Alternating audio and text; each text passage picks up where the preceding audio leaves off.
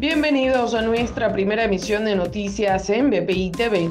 A continuación, las informaciones más importantes de Venezuela y el mundo de este viernes 24 de septiembre.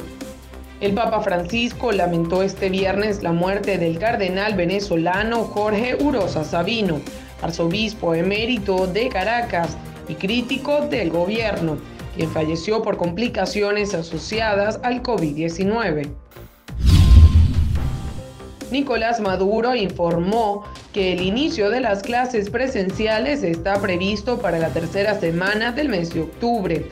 Aseguró que el retorno a las aulas se realizará cumpliendo con todas las medidas de bioseguridad.